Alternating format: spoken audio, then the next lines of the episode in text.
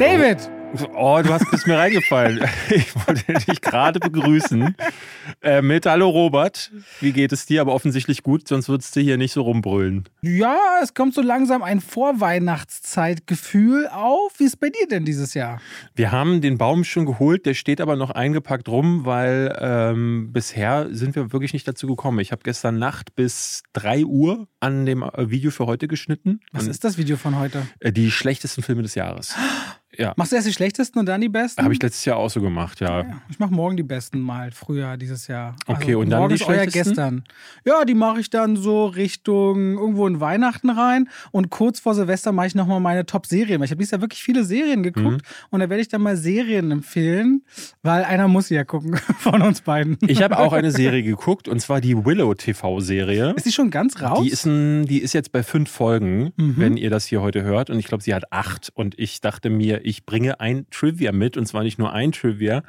Äh, Hast du den Film von 1988 mal gesehen? Nein, deswegen habe ich ja auch Willow und also die Serie noch nicht geguckt. Achso, du hast da gar keinen, Bezug ah, du hast gar dazu, keinen so Bezug. Ähm, Mhm. weil ja Warwick Davis und Will Kilmer damals, das waren so zwei meiner Fantasy-Helden meiner Jugend, die so eine klassische Geschichte erzählt wurde äh, von George Lucas, der das tatsächlich erfunden hatte, äh, ist gleich ein Teil meines Trivias. Der hatte nach Star Wars, nach diesem Erfolg nämlich gemerkt, so dieses einfache Geschichten erzählen, ne, so von äh, einem Helden, der groß wird und eigentlich hat er ja auch so klassische Western und äh, Fantasy-Motive einfach ins Weltall ge gesteckt, hat er gesagt, das macht er einfach nochmal und zwar mit Fantasy-Filmen und hat da auch vom Magier und der bösen Zauberin und einem jungen Kind, was äh, die Erlösung für das Volk sein könnte. Darum ging es im Kern in, in Willow. Und der kleine Zauberer, der eigentlich nicht wirklich zaubern konnte, der musste über sich hinauswachsen. Und das hat aber nicht so gut funktioniert, leider. An den Kinokassen Willow war ein Achtungserfolg, aber ist nicht mal annähernd in die Richtung von Star Wars gekommen. Deswegen gab es nie eine Fortsetzung. Was ich tatsächlich immer schade fand, aber George Lucas hat danach ges gesagt, er macht dann einfach die Geschichte in Büchern, erzählt er sie weiter. Deswegen, und das wissen, glaube ich, ganz wenige nur, gibt es äh, eine Reihe, die nennt sich, warte, ich gucke ganz kurz, die Chronicles of Shadow War. Mit den Büchern Shadow Moon, Shadow Dawn und Shadow Star, die 95. Heißen die auch im Deutschen so, weißt du das? Boah, das weiß ich gar nicht. Äh, Ich hatte das jetzt nur die im Englischen Chronik des. Schattenkrieges muss es ja Wahrscheinlich, ja. so, ja. 1995, 1996 und 2000 sind die erschienen und sind die offizielle Fortsetzung von Willow. Und die beißen sich so ein bisschen jetzt mit dieser TV-Serie. Die Fans hassen diese Bücher nämlich. Denn gleich im ersten Buch, in Shadow Moon, ist es so, dass Willow sich am Anfang schlafen legt und als er wieder aufwacht, ist die halbe Erde zerstört. Okay, jetzt kommt eine dumme Frage. Willow ist also ein Mann. Willow ist, genau. Okay, ich dachte, Willow ist eine Frau. Nein, Willow ist Warwick Davis, dieser kleine, du kennst, ja, okay, kennst du diesen. alles gut. äh, ich habe bloß mit Willow nie was und ich habe jetzt auch, ich habe gedacht, Willow wäre die Geschichte, jetzt mal ohne Schmuh. Ich habe gedacht, diese Disney-Serie ist irgendwo von irgendeiner so Sabrina total verhext. Nee, nee, nee, nee, nee, Sache nee. wäre Willow. Äh, Nein, also gar nicht. Nee, nee, Willow ist ein kleiner, ähm, wie, wie sagt man's? Sagt man Na, kleinwüchsiger. sagt man. Kleinwüchsiger, Ja. ne? Ich wollte falsche Wort sagen, Kleinwüchsiger. Und äh, Willow war damals äh, der Film, der die meisten Kleinwüchsigen jemals in einem Film damals hatte. Warwick Davis wurde bekannt als der kleine Ewok in äh, Mhm. Die Rückkehr der Jedi-Ritter. Wie hieß der? Ich weiß gar nicht mehr, wie der kleine Ewok, der Haupt-Ewok hieß.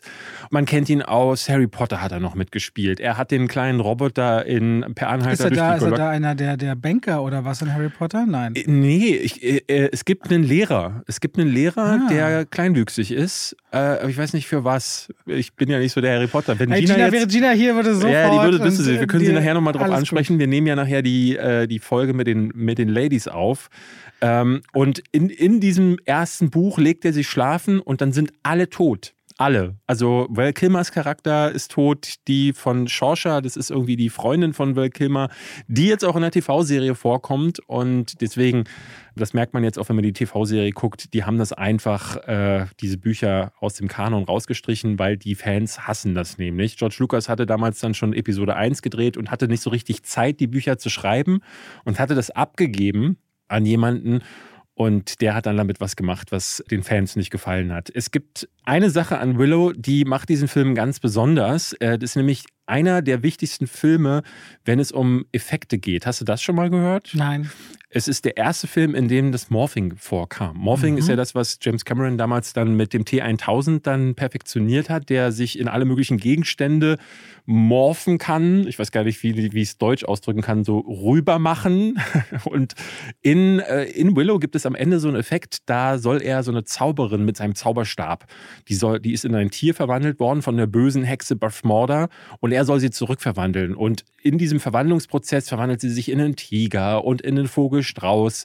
Und das haben die ne, ohne Übergang mit diesem Morphing-Effekt hinbekommen. Der sieht mit heutigen Ma- Maßstäben ehrlich gesagt nicht mehr so Das war gut Ende der aus. 70er hast du gesagt. Das Willow? 88. 88 schon. 1988, also kurz bevor das in Terminator 2 dann so richtig durch die Decke ging. Und ILM, das sieht man auch in dieser fantastischen Doku, die ich vor ein paar Monaten mal erwähnt hatte, die man auf Disney Plus and gucken Magic kann. Genau. Da erzählen sie so ein bisschen, wie, welche Schwierigkeiten das auch ergeben hat. Die hatten da echte Probleme, das hinzubekommen, aber sie haben damals immer wieder versucht, Grenzen aufzustoßen. Und Willow war der Erste, der das gemacht hat. Und eine Sache fand ich noch ganz nett. Äh, James Horner haben wir letzte Woche ja unter anderem erwähnt. Avatar hat er den Soundtrack gemacht, aber auch Braveheart, Titanic, äh, ganz bekannter Komponist, leider mittlerweile tot. Und dessen Soundtrack von Willow, der mir immer in den Ohren klingt. Total geiles Theme, liebe ich total. Das wurde in den 80ern und 90ern ganz, ganz häufig in irgendwelchen Trailern verwendet. Und äh, was ich nicht wusste, ist, dass in Hollywood das nicht einfach so verwendet werden darf, sondern die zahlen da eine Gebühr. Und jedes Mal, wenn in diesen Trailern äh, diese Musik von äh, James Horner benutzt wurde, mussten die 10.000 Dollar allein für diese Musik für den Trailer hinlegen. Du hast nicht gewusst, dass wenn jemand was komponiert und jemand anders verwendet, dass man dafür nicht bezahlen muss? Na, ich dachte, dass es in Hollywood dann irgendwie so eine, so eine Gentleman's Agreement? Nee, oder ich, was? Dachte, ich dachte eher, dass es so ist, dass so innerhalb eines Studios, wenn zum Beispiel, äh, ne, der Film wurde ja von ja, Lucasfilm wenn der gemacht. Künstler die Rechte komplett abgeben würde an das Studio, aber das machen doch so Ich, ich, dachte, na, ich dachte zum Beispiel, wenn äh, äh, James Horner die Musik produziert oder Jerry Goldsmith oder wie sie alle heißen, dann gehören nicht ihm die Rechte, sondern dem Studio. Also ich glaube, okay, man kann das denken, aber so, also das soll gar nicht beleidigend klingen, aber so für, für so naiv hätte ich dich gar nicht gehalten. Also wenn du jetzt zum Beispiel als, als, als YouTuber ein Video für wen machst, ne, trittst du doch deine Das ist ja keine- Nutzungsrechte auch nicht gänzlich und in allem, also du, deine kreative Leistung trittst du doch fast nie in undefinierte Ja, als freier, als freier Zuarbeiter. Ja, nicht. aber die werden doch auch engagiert. Die Musiker haben doch keine Studioverträge wie die Schauspieler früher, sondern die werden ja auch geworben für den Score, den zu komponieren, und werden ja geholt. Und die, sagen, die haben ja keine Studioverträge. Du machst jetzt Musik für fünf Filme für uns. Also, e- das ehrlich wäre- gesagt, wäre also ich, ich, ich bin ganz Also offen. vielleicht bin ich auch völlig falsch, aber also ich hätte nie gedacht, dass man nicht Heiden endlos viel Geld verdient, wenn man einen Tune macht, der immer wieder wiederkehrt, eine Melodie irgendwo. Ich dachte mir, weil was halt bei Titanic äh, relativ bekannt ist, ist, dass ja das einer oder vielleicht sogar immer noch der erfolgreichste ausgekoppelte Soundtrack ist. Letzte mit- Woche hast du, glaube ich, noch gesagt, der erfolgreichste. Ich glaube, das ist, ist er auch immer noch. Und James Horner hat Millionen damit gemacht. Und ich dachte, das ist dann der Punkt, wo die, äh, wo die Komponisten tatsächlich Geld mit verdienen. Sprich, dass äh, wenn ein Album ausgekoppelt wird, dass sie daran dann voll beteiligt werden, aber dass, wenn der Soundtrack im Film passiert, dass diese Rechte dann auf jeden Fall zum Teil dem Studio gehören. Und dass, wenn das Studio zum Beispiel entscheidet, dann, ey, wir haben hier noch einen neuen Trailer für einen anderen Film aus dem Studio, dass die dann zumindest nicht, äh, äh, also ich meine, 10.000 Dollar sind ja zum Beispiel auch gar nicht viel Geld, wenn man es so nimmt. In Hollywood. Ja, weiß jetzt nicht, wie groß der Film war und so weiter und so fort und wie, wie die Gehaltsstruktur von Komponisten und wo James Horner in der Karriere wirklich stand, Ende der 80er Jahre. War, war Ja. schon, war so drin. Aber ich meine, es gibt viele Faktoren, die beeinflussen, was so jemand kriegt. Du, aber ja, ähm, ich, Spannend. Ich, vielleicht äh, hört Aber ja das jemand. bringt auf die Frage, wir müssen ja genau einen Filmmusiker mal einladen. Müssen wir mal machen, ja. Ja. Gibt es in Deutschland bekannte der ist Tonstudio Babelsberg. Also da wird es irgendjemanden geben von dem ganzen Orchester Babels, also die zumindest Filmmusiken super spielen können, wird sicherlich Leute Ja, aber ein. Komponist wäre mal geil. Ein Kompon Ah, Ich habe doch Dings getroffen, den kann ich doch mal fragen. Der Äh, Dirigent äh, mit der Star Wars in Concert hatten wir eine große Premiere und hatten es da. Das ist ein ganz bekannter Dirigent. Vielleicht frage ich den mal, aber der wohnt in Paris. Du bist ja nur ein. Dirigent. Es geht, ja, es geht ja um den Ach so, Komponisten. stimmt, du hast nur, nur einen Dirigent. Na, John Ich glaub, Williams du hat musst- Star Wars glaub, gemacht du und der musst- Typ, der das dann ja. dirigiert, ist ja nicht derjenige, der die Filmmusik Ich weiß, geschrieben glaub, hat. ich weiß gar nicht, ob Dirigenten sogar höher ausgebildet sind. Ich glaube, die müssen sieben Instrumente beherrschen, äh, bevor sie Dirigenten werden können. Na Mir, gut. mir hatte, mir hatte damals, ich hatte ein Angebot vor vielen Jahren, das ist ewig her, ähm, mit Johann Johansen mal ein Interview zu machen zu Arrival von Denis Villeneuve. Und der spricht wohl Deutsch. Und deswegen hatten die da ein Interview aufgesetzt und dann hatte der das aber ganz kurz vorher abgesagt und zwei Monate später war er tot. Hm. Ja, ob das mit mir zu tun hat, man weiß es nicht. Okay. Und damit herzlich willkommen ja, zu, zu, zwei wie Pech, Pech und Schwafel. Liebe Leute, wir bereiten euch schon mal moralisch auf etwas vor. Diese Woche unsere letzte Folge vor Weihnachten. Wir hoffen, wir seid in Weihnachtsstimmung. Ich muss ehrlich sagen, ich sitze hier am Mikrofon und habe so dieses Gefühl, als wie in der Schule kurz vor den Ferien. Eigentlich will ich eher so frühstücken oder einen Film gucken zusammen. So der letzte Schultag, wo gar nichts mehr geht und man mhm. sich total freut. Und nächste Woche machen wir Pause. Also zwischen Weihnachten und Silvester. Ja, da arbeitet hier nämlich keiner im Studio. So ist es. Da machen wir dann auch einfach mal eine Pause und dann hören wir uns ganz wahrscheinlich im neuen Jahr sofort wieder mit einer Folge, wo die Caroline und die Gina beide dabei sind. Unsere genau. Partnerin, sofern alles klappt mit der Aufzeichnung. Und dann machen wir nochmal eine Woche. Und dann machen wir nochmal eine Woche Pause. Ja. Alles voraussichtlich, also diese Woche, dann Pause dann eine Woche, dann Pause, oh, so, sofern alles so bleibt. Manchmal ja. passieren unvorhersehbare Dinge, aber das ist das erstmal der grobe Plan. Ich bin nämlich vom 28. Dezember bis 13. Januar, wenn alles gut geht, im Urlaub. Ich sage extra, wenn alles gut geht, weil ich war ja noch nie so lange im Urlaub und deswegen denke ich mir, was da alles passieren kann, man weiß es David nicht. David allein in Bali. Okay und äh, war auch noch nie so weit weg, äh, zumindest im Urlaub. Und deswegen, es wird alles sehr spannend. Bali ist richtig weit. Das sind ja irgendwie, musst du ja umsteigen, 17 Stunden Flug oder über 20 Stunden Flug. Ja, Indonesien ist, alles, ist sehr, ist sehr alles, weit. alles schlimm. Aber sehr, sehr schön soll es sein.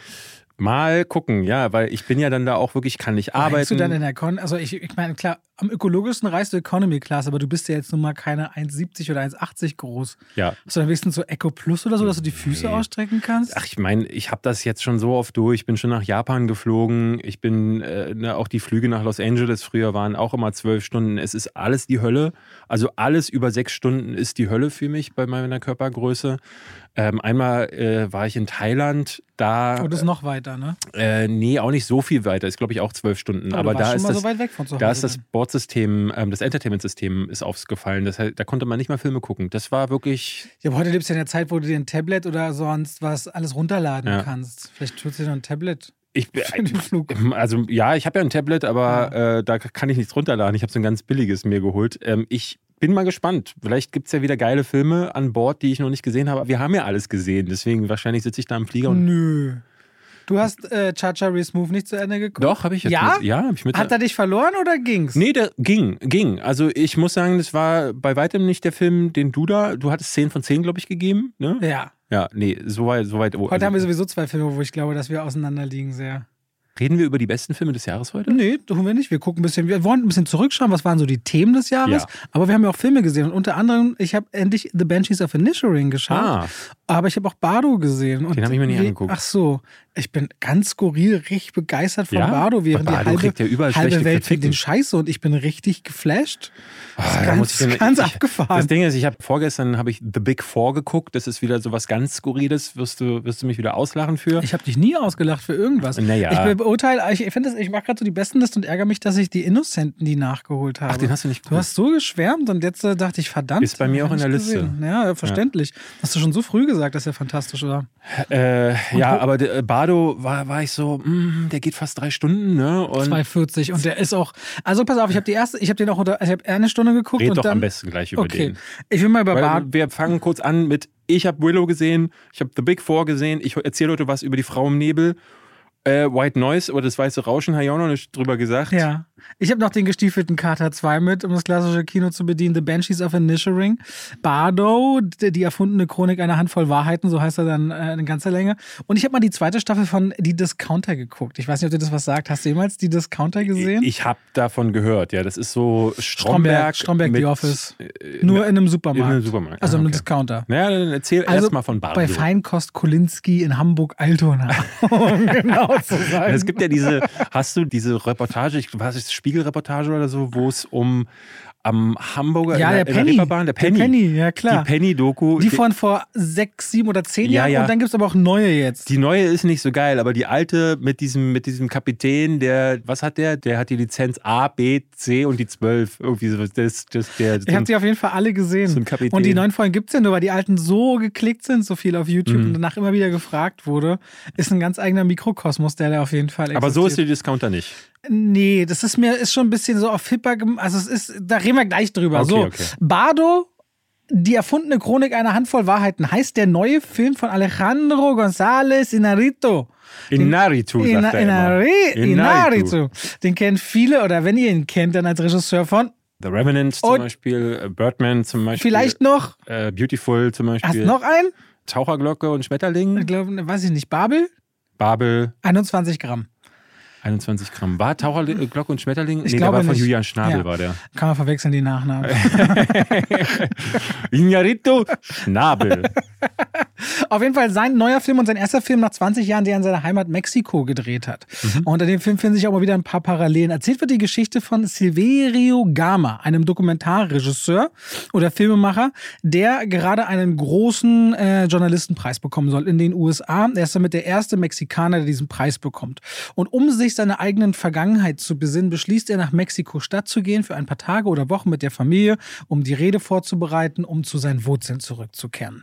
Insofern ist es die Parallele auch von Inarritu, der nach Los Angeles ging, ursprünglich um Filme zu machen, wollte nur ein Jahr Genau, bleiben ja. Mhm. und der jetzt auch feststellte, und das ist so der Antrieb für diesen Film gewesen, ey, ich habe wesentlich weniger Zeit vor mir als hinter mir in meinem Leben. Es ist so viel passiert, ich will mal zur Ruhe kommen und deswegen wollte er diesen Film machen.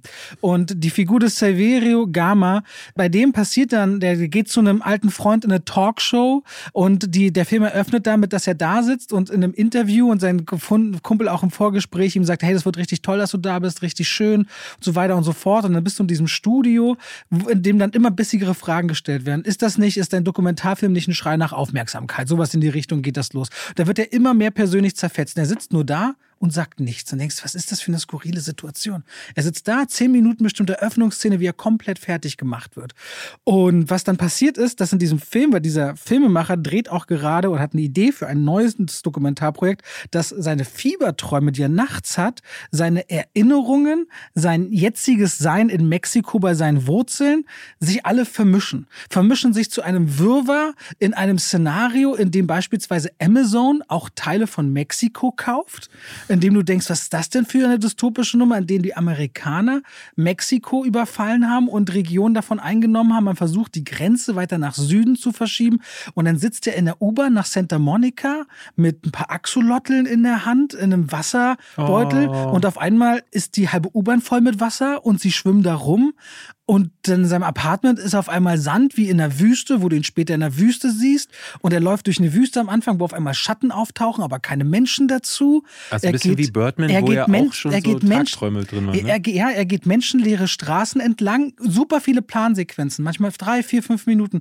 Es passiert nichts und dann geht er ein paar hundert Meter weiter. Es wird immer voller und immer voller, bis auf einmal die ganzen Straßen voll sind mit Autos und Menschen, die auf einmal aber alle äh, zu Boden gehen und fallen und sterben. Und du weißt überhaupt nicht, was ist hier Erinnerung, was ist Traum. Er begegnet seinem eigenen Vater, wo er mit seinem Kopf auf einen Kinderkörper draufgemorft nach oben schaut. Also so, wie wir manchmal unseren eigenen Figuren oder Menschen begegnen aus unseren Kindheitserinnerungen mit dieser Perspektive, von unten nach oben zu schauen. Super künstlerische Bilder, die in Bardo sind, aber auch manchmal sehr nervig lange Sequenzen. Es gibt zum Beispiel eine krasse Tanzsequenz, wo 400 Leute auf einer Party tanzen. Er hat gerade ein super äh, spannendes Streitgespräch hinter sich. Immer wieder gibt es Szenen, in denen geredet wird. Du hörst, was die Leute sagen, aber die Münder bewegen sich nicht. Und der eine redet mit dem anderen, als wenn er die Gedanken des anderen hören würde. Und du denkst, was sind denn das hier alles für stilistische Mittel? Und er selbst steht in der Mitte und hört einen ganz anderen Song von David Bowie, während alle ringsherum so lateinamerikanisch tanzen, rastet er voll aus und die Kamera fährt dann voll drauf, geht wieder weit weg und du siehst hunderte Leute und erkennst ihn gar nicht mehr drin.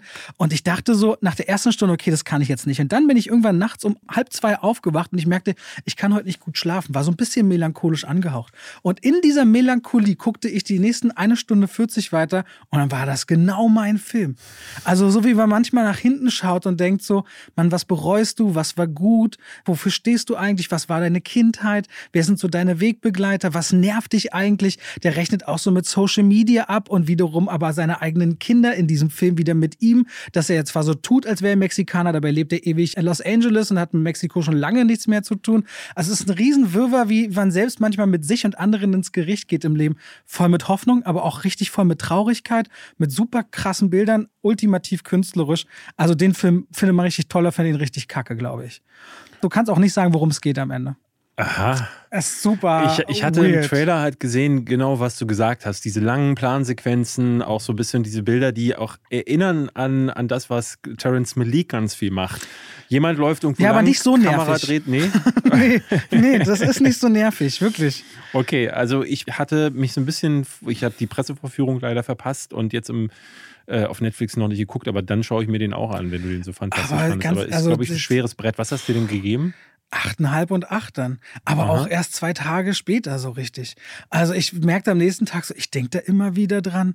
Dieser Hauptdarsteller, der irgendwie so eine ganz spannende Aura hat, auch wenn gar nichts passiert. Und dieses so seinem eigenen Vater begegnen, der verstorben ist und dann seine eigene Rolle als Vater suchen und seinen Platz. Oder es gibt auch eine Szene, da steht er am Flughafen und in den USA, du kennst das ja, da kommst du an, da wirst du dann so gefragt, was sind sie hier? Vacation oder Business und so weiter. Und er sagt dann, wir wohnen hier und dann gibt es einen Visumstatus, der heißt irgendwie 02 oder so. Dann sagt ihm der Officer so, wenn Sie 02 sind, können Sie das hier nicht Ihr Zuhause nennen. Und er so, na, ich wohne hier seit zehn Jahren, ich arbeite hier, ich zahle meine Steuern, das ist mein Zuhause, hier ist meine Familie groß geworden. Er so, aber dann können Sie es trotzdem nicht Ihr Zuhause nennen. Und da geht so ein Hass aus ihm heraus über die Frage, was ist Zuhause und Zugehörigkeit und wie kann ihm jemand verwehren, seinen Wohnort als Zuhause zu bezeichnen. Und ich dachte, das allein ist irgendwie total brillant. Habe ich so noch nicht gesehen. Aber Ja. es gibt ja so Filme, die so eine soghafte Wirkung haben. Ne? Und ich muss sagen, Terence Malik ist da eigentlich ein Vergleich, der mir sehr. Äh, Also bei Tree of. Life zum Beispiel, den fand ich großartig, aber die Sachen danach fand ich unerträglich im Kino. Ich glaube, ich habe nie so oft dann irgendwann mein Handy, habe ich, also wollte ich nicht rausholen, aber wollte ich, also du weißt, was ich meine. So, meine Gedanken sind selten Aber so abgeschwiffen To the wie bei Wonder zum Beispiel, der kam, glaube ich, direkt nach äh, Ja, Tree of Life. da ging es bergab, fand ich. Und das war einer, den ich sehr mochte. Der hat ja von Beziehungen geredet und. War das äh, mit Ben Affleck äh, oder so? genau. Ja, ne? Ben Affleck und, glaube ich, Kate Blanchett. Und der hat so von Beziehung erzählt auf eine Art und Weise, die mich total abgeholt hat. Und ich glaube, das sind so Filme, die bei dem einen gar nicht funktionieren und bei dem anderen in einer bestimmten Phase seines Lebens vielleicht genau etwas machen. Wer weiß. Gerade wenn du sagst, so, du warst dann melancholisch zu diesem Zeitpunkt, dann ist diese Melancholie des Films. Da war das richtig genau das. Ja, ich habe dann auch, das ist also richtig skurril. Ich habe diesen Film zu Ende geguckt, dann war es um drei. Dann habe ich beschlossen, um drei Uhr morgens, das war jetzt am, am Samstag zu Sonntag, ich mache jetzt Yoga.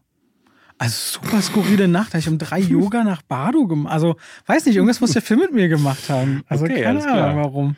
Dann lass mich doch von einem meiner Lieblingsfilme, vielleicht sogar dem Lieblingsfilm des Jahres erzählen, nämlich Die Frau im Nebel, aka äh, Decisions to Leave. Das ist der neue Film von Park Chan-wook.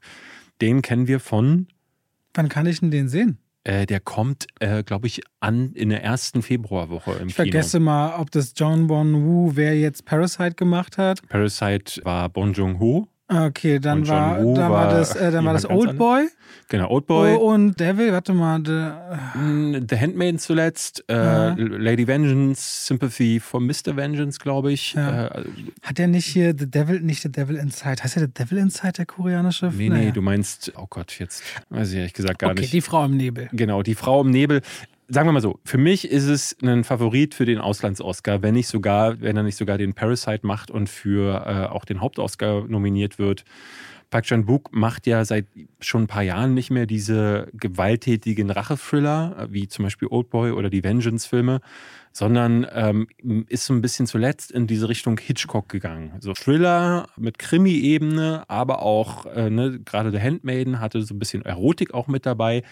Decisions to Leave oder Die Frau im Nebel ist jetzt eine Romanze, aber auch wieder so keine Romanze, die von A nach B erzählt wird, sondern eigentlich geht es hier um einen Mordfall und einen, ähm, einen Polizisten, der soll diesen Fall aufdecken und der äh, leidet unter Schlaflosigkeit, weil der irgendwie durch die Fälle wird er zu sehr aufgewühlt. In seiner Ehe, scheint er irgendwie unglücklich und dann finden sie am Fuße eines Berges jemanden, der da scheinbar runtergestürzt ist. Und sie haben aber gleich den Verdacht, hm, so richtig kann das nicht mit rechten Dingen zugegangen sein.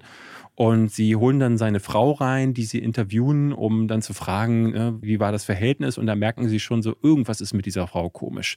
Und er merkt vor allen Dingen, dass er sich zu dieser Frau wahnsinnig hingezogen fühlt. Dieses unglaublich schön, aber auch unglaublich, ne, wie so eine typische femme fatale ist sie verschlossen, sie hat irgendwas und sie hat eine, eine krasse Sogwirkung auf ihn und er verliert sich in diesem Fall immer mehr. Und je mehr er mit dieser Frau aber auch Zeit verbringt, umso besser kann er schlafen.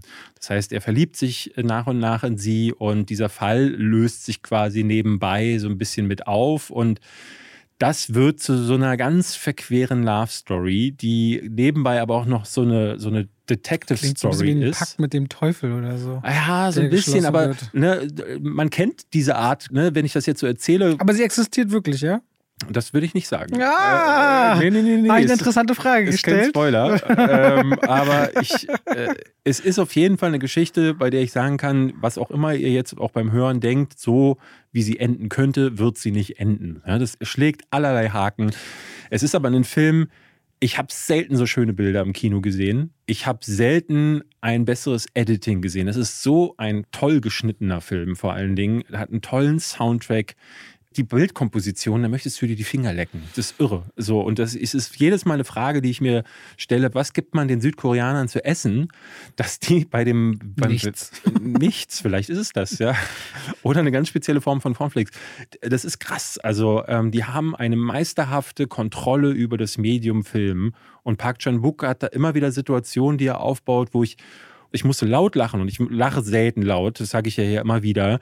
Und dann gab es wieder Situationen, die waren bewegend und traurig. Und das ist so krass, das hat Parasite ja auch gemacht. Ne, Das ist so ein Genre-Mischmasch, der nicht so richtig funktionieren dürfte und es dann aber doch tut, weil Trauer und Freude irgendwie ganz nah beieinander liegen. Ein Film, der das dieses Jahr auch für mich geschafft hat, war Banshees of Inisherin, der auch so alles gleichzeitig war. So, du, da fängt schon an, die Augen zu Alles schmunzeln. gut, ich bin sehr gespannt, gut. was gleich kommt bei der Kritik. Und ich war ganz hin und weg. Und das bin ich so selten, dass ich hin und weg bin von Filmen. Das ist für mich, glaube ich, meine Nummer eins dieses Jahres. Das ist schön zu hören. Übrigens bei den Rankings eine Sache, falls ihr euch dann wundert, wenn ihr das bei uns seht, David zum Beispiel packt immer alle Filme in ein Jahresranking, die er in dem Jahr gesehen hat und ich immer nur die, die in dem Jahr gestartet sind. Das heißt, Genau. dieser Film, den kriegt er wahrscheinlich dann in meiner Liste in einem Jahr Ende 2023 zu sehen. Naja, das Ding ist bei mir, äh, ich mache es ja anders als bei du. Als bei als, Du. Als bei du bringe ich ja nicht zu jedem Film was. Und einen Frau im Nebel würde ich keine Einzelkritik zu machen. Werde ich wahrscheinlich im Just, Just Watch nochmal erwähnen, aber da gehen solche Filme immer ein bisschen unter, ne? weil die Filme, die geklickt werden, ist natürlich Black Adam und Avatar. Und Ja, das will ich nicht akzeptieren, deswegen mache ich eben diese null, also diese Ja, wenig Klicksachen das bestgeklickte Video des letzten Jahres ist oder mittlerweile Effect nicht. Video. Hä? ist ein Special Effect Video, oder? Ja, aber die Nummer zwei ist die schlechtesten Filme des Jahres.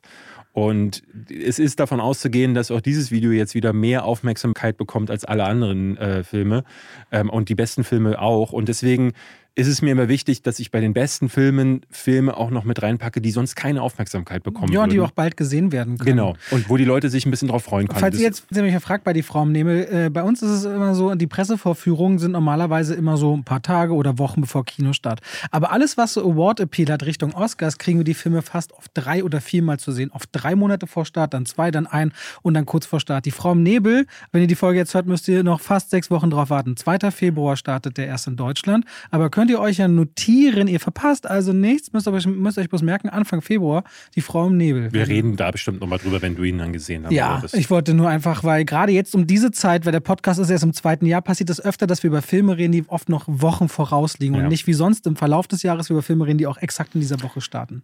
ich glaube aber, dass die Leute mittlerweile langsam kennen, so das. Ja, ich wollte es, naja, man wundert sich immer, wie oft schon immer das Gleiche trotzdem gefragt wird. Ich habe aber einen Film, der diese Woche im Kino startet. Hau raus. Der gestiefelte Kater 2. Da meintest du ja, dass die Presse international den Film komplett durchgefeiert hat. Hast du mir nicht einen Screenshot geschickt, dass du über. Nee, warte mal. Nee, du hast mir Achso, einen ich habe das auf Twitter gesehen, Leute, äh, ist der wirklich gut? Und ich gucke so, oh, der scheint wirklich gut zu sein. Dann habe ich mich reingesetzt und dachte, der ist ja wirklich gut.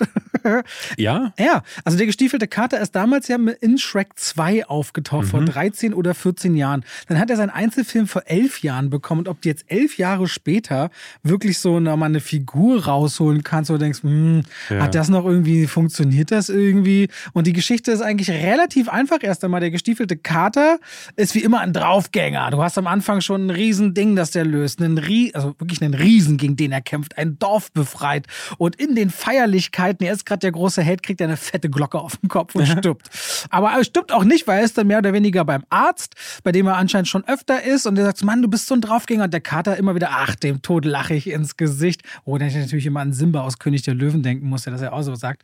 Und dann sagt ihm der Arzt so, wie viele Leben, also er, der Kater sagt, ja, ich habe doch neun Leben, was auch immer. Und der, dann gehen sie halt durch, wie oft bist du denn wirklich gestorben? Und der Kater geht durch und merkt, achtmal war es und ein Leben hat er noch. Und was dann passiert ist, dass der, der sonst nie Angst hat und furchtlos ist, auf einmal feststellt, dass Sterblichkeit etwas ist, mit dem man sich konfrontieren Ah, muss. Und damit passiert etwas, wo er sagt, ich habe zum ersten Mal Angst in meinem Leben. Und dann kommt diese typische Aussteiger-Story. Er beschließt, seinen Hut alles abzulegen und als normale Katze erst einmal zu leben und landet bei einer irren Katzenlady, wo er das erste Mal in ein Katzenklo machen muss, wo er Trockenfutter mit anderen essen soll, wo er sagt, hier gehöre ich eigentlich nicht hin. Und damit ist totales Identifikationspotenzial, dass jemand sagt, ich habe mich verloren, aber ich will wieder zurück. Aber wie soll ich das machen, wenn ich auf einmal sterblich bin und etwas wirklich zu verlieren habe? Und trifft dann auf alte Weggefährten, auch auf Kitty Samtpfote, das ist eine Katze, mit der es eine eigene gemeinsame Vergangenheit gibt, und auf einen Hund, der gern auch irgendwie eine Katze wäre. Was eigentlich ganz, der sich reingemuggelt hat zu dieser Katzenlady und eigentlich unter dem Haus lebt, aber immer, und so entsteht so ein unwirkliches Trio rund um die Sage eines besonderen Waldes, der verflucht ist, aber in dem herrscht ein Ort eines letzten Wunsches. Du kannst dir einen Wunsch dort erfüllen. Der Kater will natürlich seine neuen Leben zurück. Und jeder hat so sein eigenes Ziel. Und da gibt es auch eine andere, eine Gruppe von einer Frau, die mit drei Bären zusammenlebt und einem Typen, der wiederum eine Kiste voller magische Dinge hat, die er ständig rauszieht. Also dieser ganze Film ist wie immer alles aus der Welt von Shrek, voll mit Märchenanleihen. Also dieser, dieser Ultra-Bösewicht hat zum Beispiel die ganze Zeit die Grille aus Pinocchio auf der Schulter sitzen, die versucht gewissen zu sein, aber immer daran scheitert, wie böse dieser Bösewicht ist und daran völlig verzweifelt. Und so hast du diese ganzen Märchenanleihen und die Suche nach diesem magischen Wald, der sich aber immer so formt, je nachdem, wer gerade auf der Suche nach dem Wunsch ist. Also für den einen ist es eine Todesfalle und für den nächsten ist es eigentlich nur ein Rosengarten, durch den man läuft. Dadurch ergibt sich eine total kreative, teilweise ein bisschen überladene Geschichte, aber vor allem äh, richtig, richtig schön, weil man diesen Kater versteht und der wird manchmal extrem düster, weil dieser Kater, der Angst vor dem Tod hat, wird von einem Wolf gejagt mit so Todesklingen in der Hand, der immer, wenn er auftaucht, mit so runden Sicheln, der immer, wenn er auftaucht, nur im Schatten siehst du die roten Augen, diese Silhouette, alles schwarz und der Score ist in dem Moment so richtig Todesmelodie wie bei einem Western und du hörtest in der Presse immer, wenn der auftaucht, so alle also viel zu gruselig für Sechsjährige, Ja. taucht dieser morbide Tod irgendwann auf, der sagt, ich bin gekommen, um dich zu holen. So. Und irgendwann muss sich halt dieser Kater dem Tod letztendlich seiner Angst stellen. Ja, und das baut sich dann wirklich so auf, dass ich dachte, hä, das kriegt mich hier wirklich. Und es kommt zu einem Punkt, ich weiß nicht, ich würde es gerne erzählen, aber ich habe Angst, etwas zu spoilern. Aber ich spoilere nichts über die Handlung, sondern eher um den Ausblick, wo geht das mal hin? Und ich weiß nicht, ob ich das erzählen soll oder nicht. Ich kann es jetzt erzählen und wenn Mir wurde letzte Woche geschrieben, ich habe bei Avatar letzte Woche schon zu viel Ja, gespoilert. das verstehe ich.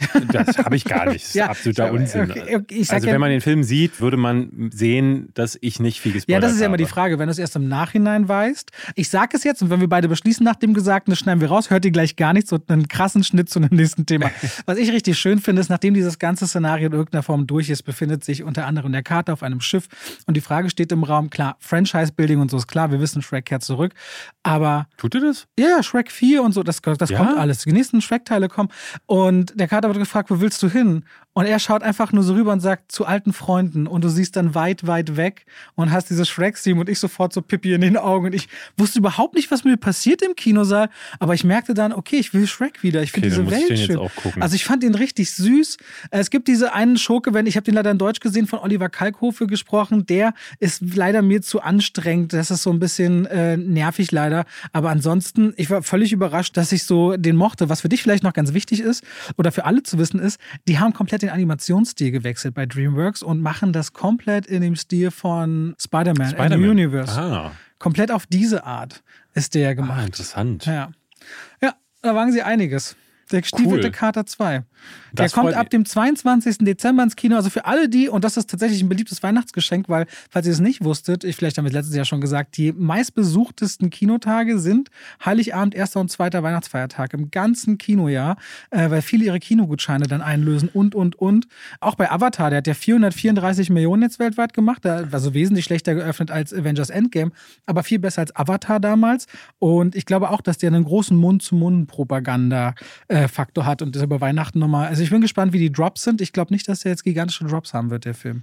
Und dass der sehr lang funktionieren Der kann. hatte ja schon von Freitag auf Samstag nur 16 Prozent einen Drop. Ähm, das ist besser als alle anderen Filme, die in den letzten zwei, drei Jahren so eine Statistik sind. dann irgendwo nochmal Ich, ich lese ich ja ständig so Statistiken, Mhm. ähm, unter anderem, dass der Film in China we- weit hinter den Erwartungen zurückgeblieben ist, aber da kommen wir dann später dazu. In Italien und in England ist er leider sehr schwach gestartet, also sehr schwach ähm, im Vergleich zu Deutschland, wo er richtig gut lief. Das ist ein bisschen hinter Bond gestartet, aber Wir ja. haben ihn jetzt tatsächlich auch nochmal geguckt am Sonntag. Ich war mit den beiden Ladies drin. Es war anders, als ich dachte. Beide waren so ein bisschen enttäuscht, weil die drei Stunden, du merktest, die kleine Achtjährige, für die ist auf jeden Fall, ne, sie sagt immer so, oh, ich will keine Kinderfilme mehr sehen, sowas wie der gestiefelte Kater würde ich mir zum Beispiel total gerne mit dir angucken, aber das ist für sie so Kinderscheiß. Ja, da will man sich wahrscheinlich abgrenzen Ja. und sagen, ich bin jetzt dieses typische, wenn man in einem Alter sagt, ich bin jetzt erwachsen, ich gehöre zu Genau. den Großen so. Der, Und als dann Großer wünschte dir wieder klein zu sein. Aber deswegen. in Avatar saß sie halt die ganze Zeit drin und hat den Mund nicht gehalten, weil sie vieles nicht verstanden hat. ja, da merktest das, sind du so, dann, das sind so große Themen. Genau, und bei vielen Dingen musste sie nachfragen. Und da merkte ich so, ah, dann ist halt ab zwölf halt nicht nur eine, eine Frage wegen der Themen oder der Gewalt, sondern es geht auch schon um eine Verständnisfrage.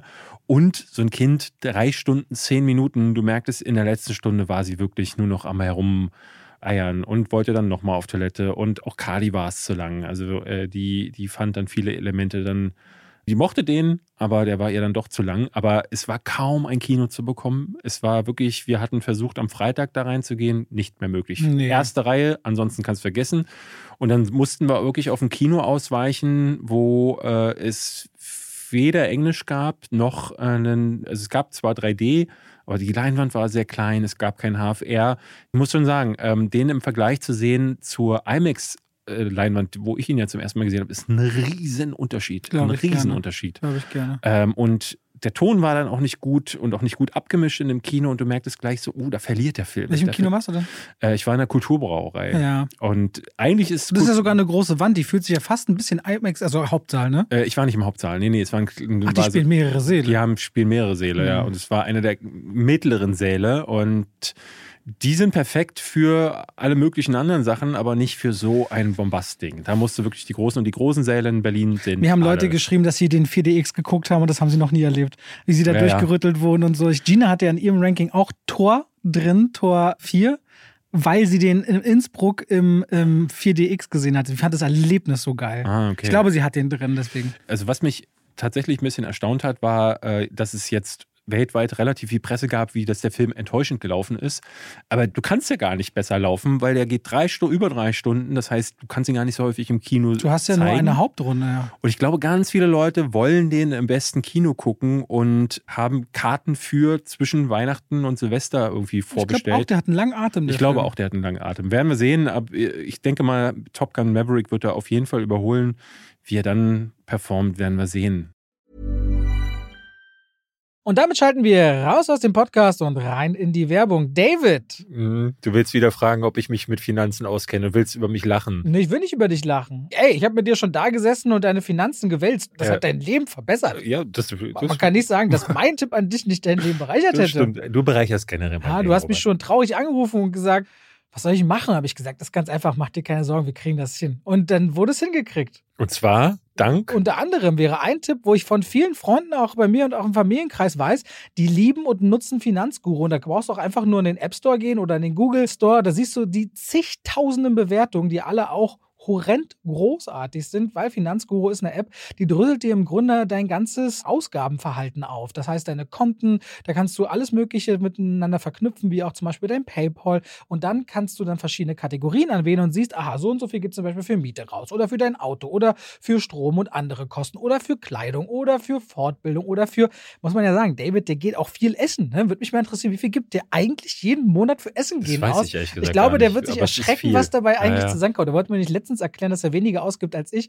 Naja, weil ich gehe ja nie Aber essen. du kaufst dafür gesünder ein. Ja, aber Essen gehen ist immer viel teurer. Würde dir zumindest Finanzguru alles aufdröseln Okay. und daran könnt ihr dann auch zum Beispiel entscheiden, oh, da sollte ich vielleicht sparen oder das machen wir so ein bisschen anders. Und Finanzguru kann euch da auch tatsächlich in der App helfen. Und da gibt es auch eine Pro-Version, denn prinzipiell ist Finanzguru kostenlos. Für 2,99 im Monat gibt es dann sogar noch einen Plus-Zugang, also Finanzguru Plus heißt es dann, mit noch tiefer gehenden Analysen zum Kaufverhalten. Und wir haben natürlich einen schicken Code für euch. Nämlich Schwafel. Wenn ihr den verwendet, dann könnt ihr den statt nur sieben Tage, drei Monate kostenlos ausprobieren und dann natürlich weiterführen. Versucht gerne mal mit Finanzguru eure Finanzen besser auf die Reihe zu kriegen. Es ist ja zu eurem Besseren. Die App hat schon gezeigt, dass es viele, viele Leute gibt, die sie mögen, lieben und nutzen. Und damit danke an Finanzguru. Wir schalten raus aus dieser sehr langen Werbung und zurück in den Podcast.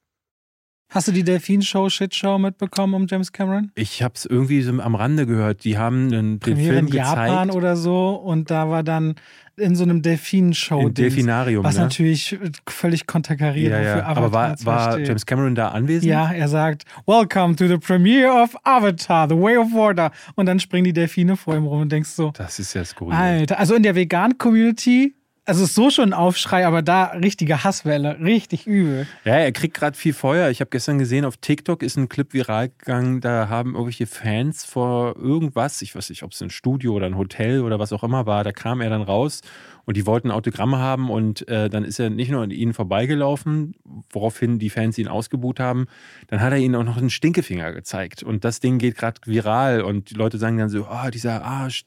Ne, man hört immer, er wäre so ein Schwein und jetzt zeigt es sich, wir gehen alle nicht in Avatar. Und ich denke so, Mann, James, also ich bin voll dabei, wenn man sagt so, der ist niemandem was schuldig, der muss nicht sich dahin stellen und nach einem langen Arbeitstag noch irgendwelche Autogramme geben. Jeder weiß. Ja, aber man ist, wenn Leute, also wenn nicht davon reden, humble zu sein, so wie das zum Beispiel Dwayne Johnson immer gerne macht, man hat als Kontrast jemanden wie Tom Cruise, der immer, in jedem Moment alles, ich, ne? Ja, und auch ein Will Smith, aber das, das ist halt das eine Extrem, ne? Das muss man nicht sein. Aber ich finde, was man nicht tun muss, ist ein Stinkefinger Ja. dann zu zeigen. Ich habe das einmal bisher erlebt, dass ein Hollywoodstar, ich stand einen Meter daneben, der Presse den Stinkefinger ja, gezeigt ja, hat. ich weiß wer. Du weißt wer, Darf das ich konnte sagen? ich auch nicht fassen. Ich war- naja, ich stand gut, ja daneben. stand, du standst daneben. Robert Downey Jr. war das. ja. Bei was? Dr. Doolittle? Ja. ja. Aber Robert Downey Jr. hat diesen, hat diesen Ruf ja auch. Äh, man weiß es nicht. Ja, äh, Apropos Robert Downey Jr., wir könnten auch über den Oppenheimer-Trailer eigentlich. ja, ich hatte dir die Tage ja geschrieben. Ähm, Der ist ja jetzt offiziell raus, der Trailer seit Montagmorgen. den meinte ich gar nicht. Ach so. Nee, ich hatte, ähm, es gab irgendwie eine abgefilmte, geleakte Version. Da hat irgendjemand im IMAX gesessen, weil, muss man dazu sagen, es gab von äh, Oppenheimer ein IMAX-Special, das vor Avatar gezeigt wurde. Und ich glaube noch zu irgendeinem anderen Film. Und das waren so kleine Szenen aus dem Film, die äh, auch Dialogsequenzen äh, beinhalteten.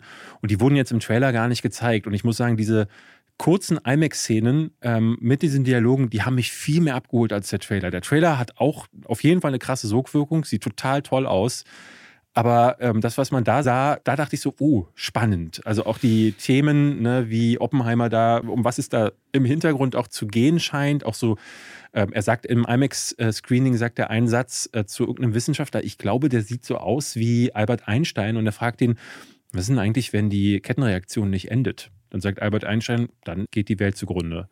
Und das kommt im Trailer gar nicht so rüber, dass diese Entwicklung dieser Bombe die Welt Naja, ja, hat. aber es kommt ja, ja, also ja, es gab ja immer, sagen wir mal als kleine Variante, äh, diese Angst beim Millennium damals. Was Ja. passiert, wenn die Uhr und der Rechner umfällt? Ja. Gibt es den globalen Blackout? Ja. Ne? ja, und ich meine, ohne Einstein kein Manhattan Project. Ich bin gespannt, was für eine Rolle der überhaupt einnimmt in Ja, ja. Oppenheimer. Aber ich bin sehr froh darauf, einen Christopher Nolan-Film oder freue mich darauf einzusehen, wo hoffentlich Zeit mal wieder nicht so eine große Rolle spielt. Weil ich sehe mich zu den Zeiten von einer also irgendwie ist Prestige ja immer noch so irgendwas, was, wenn er linear erzählt.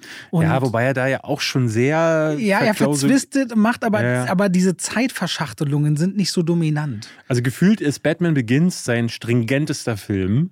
Und ich würde mir jetzt bei Oppenheimer auch einen wünschen, wo er wirklich mal über die Figur und über diese, diese Themen erzählt und da nicht zu viel seine Spielereien und Firlefanzchen mit reinmacht. Aber ja. Wir sind hier schon wieder richtig lang und haben noch gar nichts geschafft heute. Ich will noch über Willow sprechen. Stimmt, wir haben nicht mehr lang. Ähm, Ja. ich, Willow, die TV-Serie, das kann ich kurz abhaken, ist tatsächlich bisher enttäuschend. Ich äh, war bei den ersten zwei Folgen ganz gut abgeholt. Willow ist ein Mann, äh, ist nämlich ein Kleinwüchsiger, der ein Zauberer ist und der kehrt jetzt zurück. Das spielt viele Jahre später.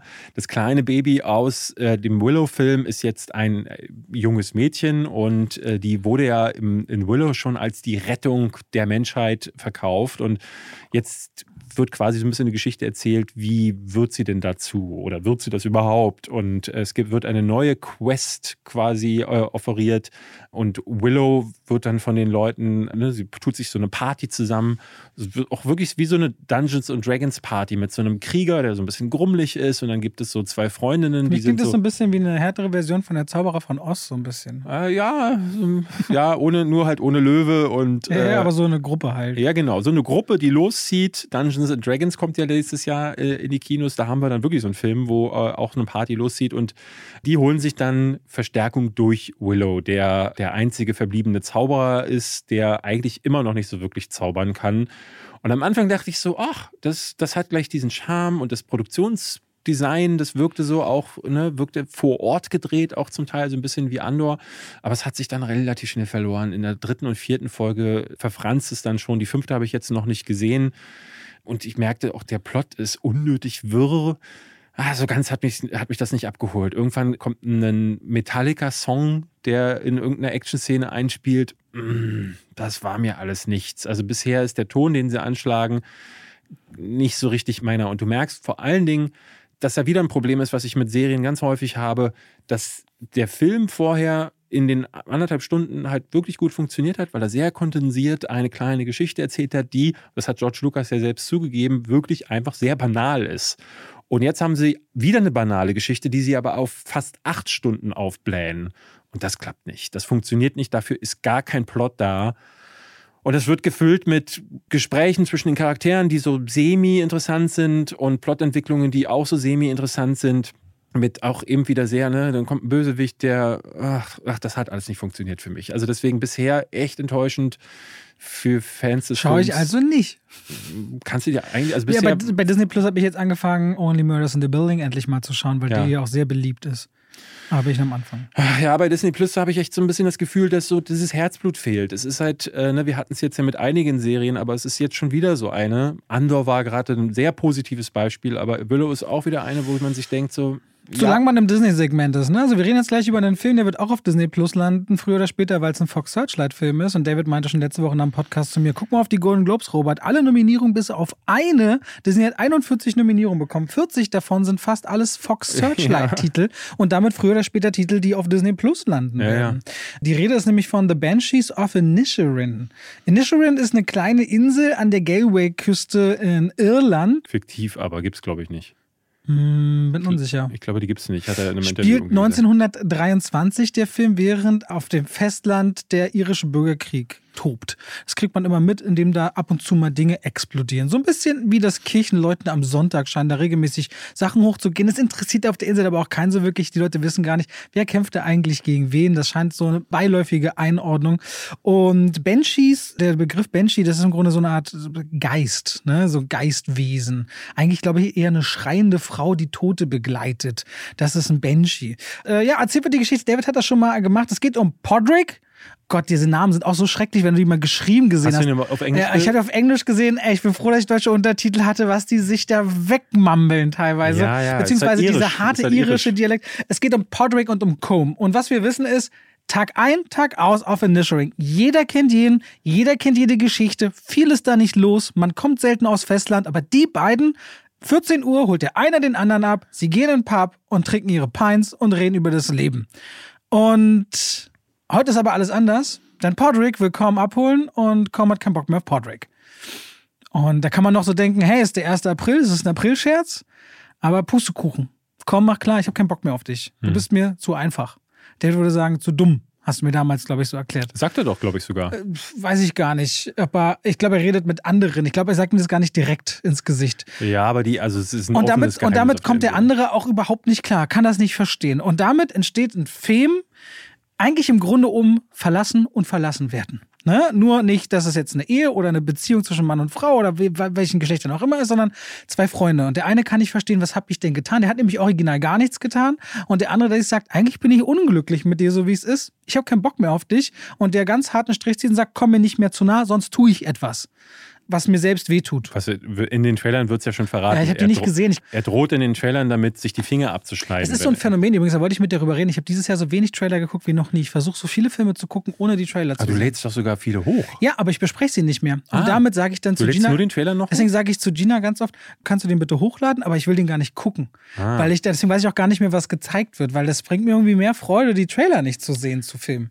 Ich gucke halt alle Trailer, außer bei so Sachen, also bei Avatar zum Beispiel habe ich die alle Trailer ab dem ersten nicht mehr geschaut, weil ich dachte so, ich will da reingezogen werden und ich habe beim ersten schon gesehen, yo, das, ich weiß, worauf ich mich einlasse. Bei den meisten anderen hat man so das Gefühl wie bei Black Adam, das ist sowieso so viel Quatsch, der in den Trailern passiert, das ist dann egal, ob man die guckt. Viele verraten ja leider halt auch äh, irre viel, deswegen ist es manchmal echt gefährlich. Ich hatte jetzt auch bei Indiana Jones, hast du den gesehen? Ja, ne? Ja.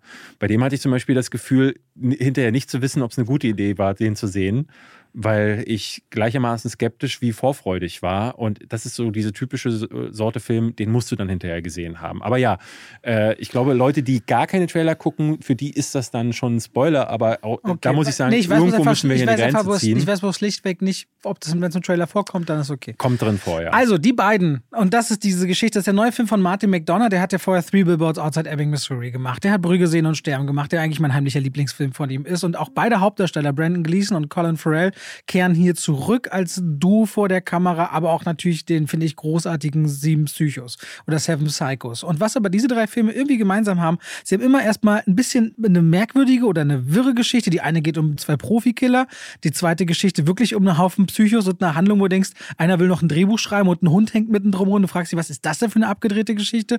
Und die Geschichte einer Mutter, die eine Form von Gerechtigkeit sucht für ihre Tochter. So war das, ne? In Three Mhm, Billboards.